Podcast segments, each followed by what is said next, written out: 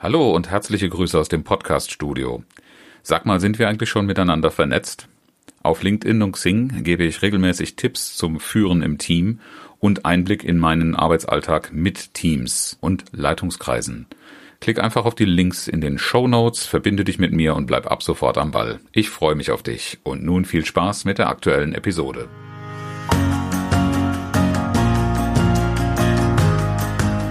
Herzlich willkommen zu Führen im Team, deinem Podcast für Führungskultur und gute Teamzusammenarbeit.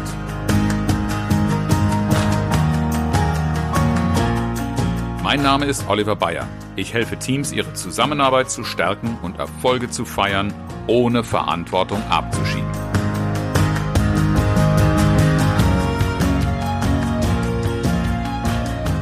Heute geht es um ein Thema, auf das ich sehr häufig angesprochen werde von Kollegen, von Kunden und äh, ich erinnere mich noch sehr, sehr gut an ein ganz bestimmtes Gespräch.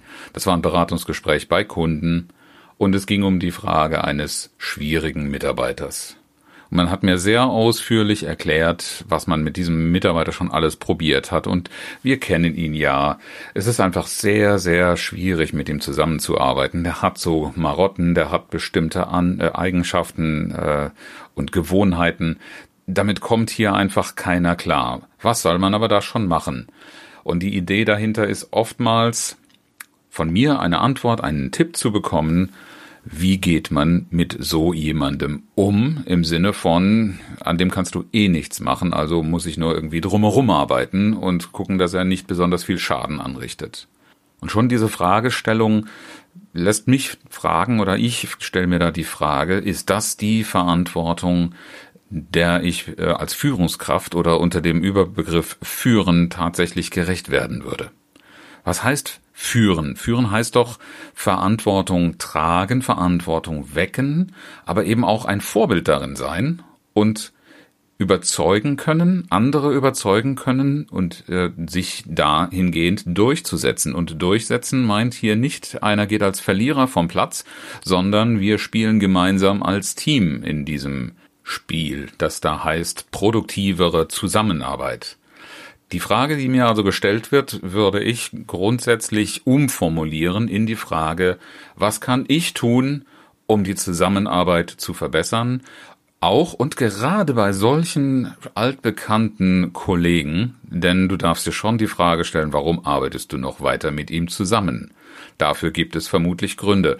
Und ich habe dir hier vier Schritte mitgebracht, um die gemeinsame Arbeit, die Zusammenarbeit produktiver zu machen, auch und gerade bei schwierigen Kollegen. Der erste Schritt, genau hinhören. Denn mit der Situation angemessen umzugehen, bedeutet, sie wirklich zu verstehen. Und hier geht es um deinen Mitarbeiter oder deinen Kollegen, die Kollegin, und die Frage, was treibt denn eigentlich diese Person an, sich so zu verhalten, wie sie wahrgenommen wird? Und da muss man schon mal einen Blick hinter die Kulissen oder hinter die berühmte Stirn wagen. Und äh, die Frage, die ich oft dazu den Führungskräften stelle, gerade bei den langjährigen Mitarbeitern, die so schwierig erscheinen, das ist die Frage, welche Ängste, welche Träume hat dieser Mensch, welchen Sinn hat die Arbeit für diese Person?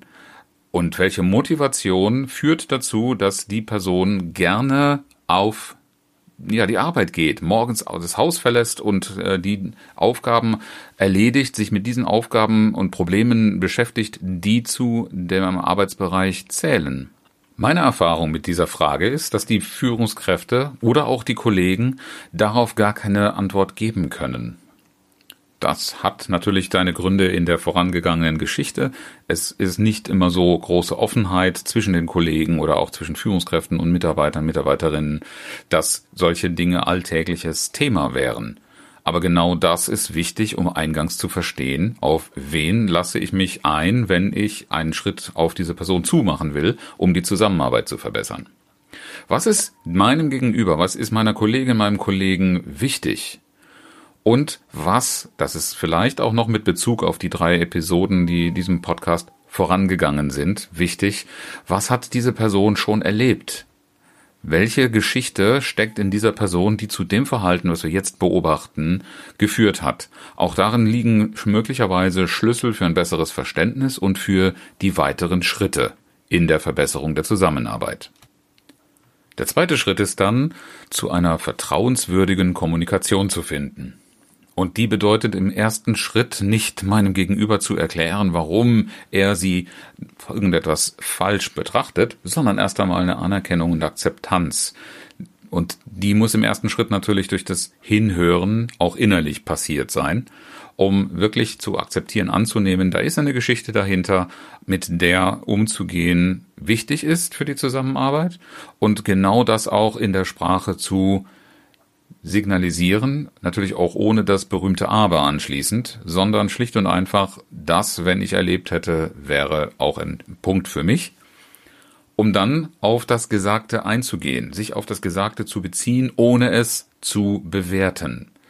Denn diese Menschen sind oft in einer Abwehr, in einem Widerstand, weil sie eine Bewertung erfahren, die sie selber so nicht annehmen können, mit der sie selber nicht umgehen können. Der Schlüssel ist also, zu dieser Bewertung, der möglichen Bewertung gemeinsam später zu kommen.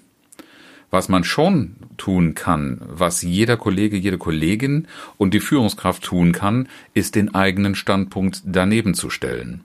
Aber genauso persönlich wie die andere Person, wie der Kollege, die Kollegin auch angenommen worden sind. Das heißt, wenn ich das erlebt hätte, Wäre ich vermutlich in der gleichen Sichtweise, würde ich mich genauso verhalten, genau das gleiche erwarten. Meine Sichtweise darauf, mein Hintergrund, meine Erfahrungen dazu sind folgende.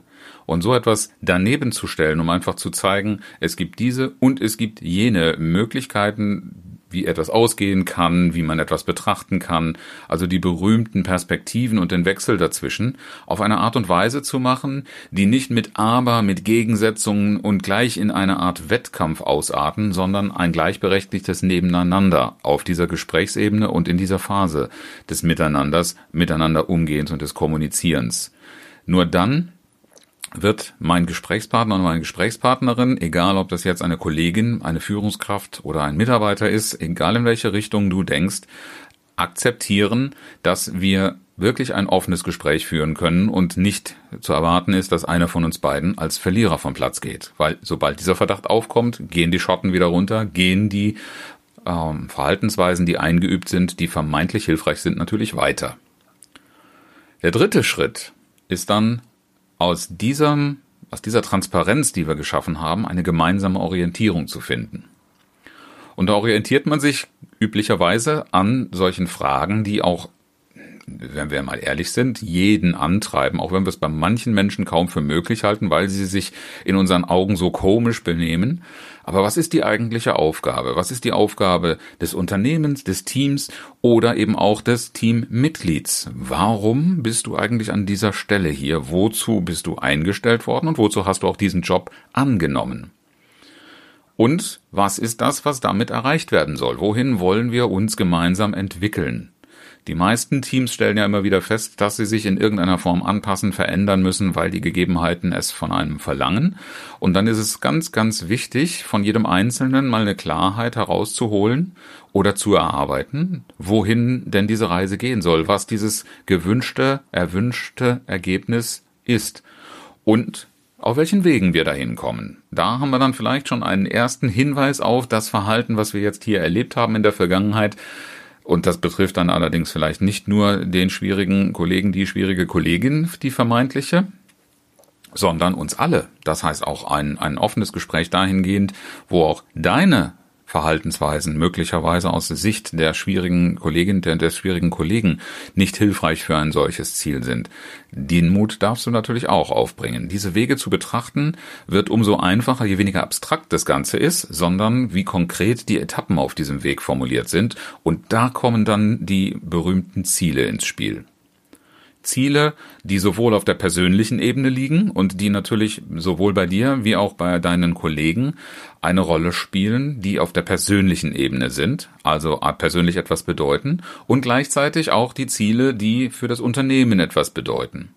Und diese beiden Dinge miteinander zu verbinden, zu vereinen, das schafft den Raum, von dir für dich und deine, deinen schwierigen, deine schwierige Kollegin ähm, zu einer Gemeinsamkeit zu kommen. Und du merkst auf diesem ganzen Weg, jemanden als schwierigen Kollegen oder schwierige Kollegin zu beschreiben, hat in erster Linie etwas damit zu tun, wie du auch persönlich auf diese äh, Kollegin blickst. Denn schon alleine in der Haltung und der Bewertung, dass das schwierig ist und dass du es auf die Kollegin und nicht auf dich beziehst, baust du ja schon eine Barriere auf. Mit der gemeinsamen Orientierung, also in diesem dritten Schritt, kommst du in die Gemeinsamkeit und damit auch zur Beseitigung dieser Hürden. Wichtig ist allerdings dann nicht nur über schöne Worte, schöne Ideen zu sprechen, sondern konkret zu werden. Das heißt, diese Ziele, die man vereinbart, dann auch so weit runterzubrechen, dass ihr ganz konkrete Vereinbarungen trefft. Vereinbarungen darüber, wie sieht eine Terminschiene aus, wer übernimmt welche Aufgaben, ganz wichtig dazu, wer übernimmt Verantwortung für das Ergebnis dieser Aufgaben. Hier geht's natürlich ganz, ganz tief dann auch in das Thema, wie führst du eigentlich? Wie ist die Führungskultur in eurem Hause? Denn das Thema, das, ob das erreicht wird oder nicht, das ist ja nicht alleine, ich bin ein Freund von Vertrauen, aber ohne Kontrolle geht's halt nicht. Eine Ergebniskontrolle muss stattfinden. Nur wie die stattfindet, wie berechenbar und auch in wessen Verantwortung die stattfindet, das ist etwas, was man sogar delegieren kann, mit, womit man Vertrauen beweisen kann. Aber die Kontrolle sollte abgesprochen sein und nicht ein Überraschungsmoment, weil du ja vielleicht sowieso gar nicht damit rechnest, dass irgendjemand das ernst nimmt. Also triff wirklich auf Augenhöhe mit deiner Kollegin, mit deinem Kollegen eine Vereinbarung. Macht auch klar, wie ein mögliches Berichtswesen erfolgen soll. Wer muss wann was melden, zurückmelden abliefern, wie auch immer äh, das aussieht. Und seht auch hierzu, dass das gegenseitig ist, dass also Informationen rechtzeitig zur Verfügung gestellt werden, dass auch Konsequenzen oder Rückmeldungen, die gebraucht werden, erfolgen und in welchem Zeithorizont das Ganze passiert. Und weil wir uns natürlich nicht nur in geregelten Prozessen aufhalten, sondern immer wieder damit zu tun haben, dass auch Unvorhergesehenes passiert, ist es wichtig, Regeln zu formulieren für den Normalfall und Ausnahmen, also wann eine Ausnahme äh, rechtfertigt, dass man von diesen Regeln abweicht und dann aber gleich auch da ein Vorgehen, wer ist zu informieren, wer darf wann über was entscheiden, zu vereinbaren. Und erst dann, wenn diese gemeinsam vereinbarten Dinge darüber, wie es laufen soll und wer welchen Beitrag dazu leistet, dann erst hast du aber auch die gemeinsame Basis für die Bewertung. Weil diese Regeln sofort auch ableiten lassen, ob etwas jetzt äh, entsprechend der Vereinbarung gelaufen ist, ob ein Ergebnis genau da gelandet ist, wo du es brauchst, wo die Unternehmung es braucht und wo es auch für dein Gegenüber sinnvoll und akzeptabel ist.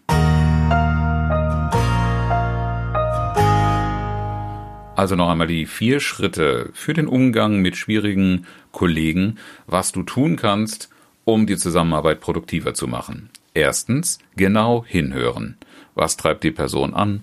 Was ist ihr wichtig? Was hat sie erlebt? Zweiter Schritt, vertrauenswürdig kommunizieren. Also startend von einer Anerkennung und Akzeptanz auf das Gesagte Bezug nehmen und auch die eigene Position daneben nicht dagegen stellen.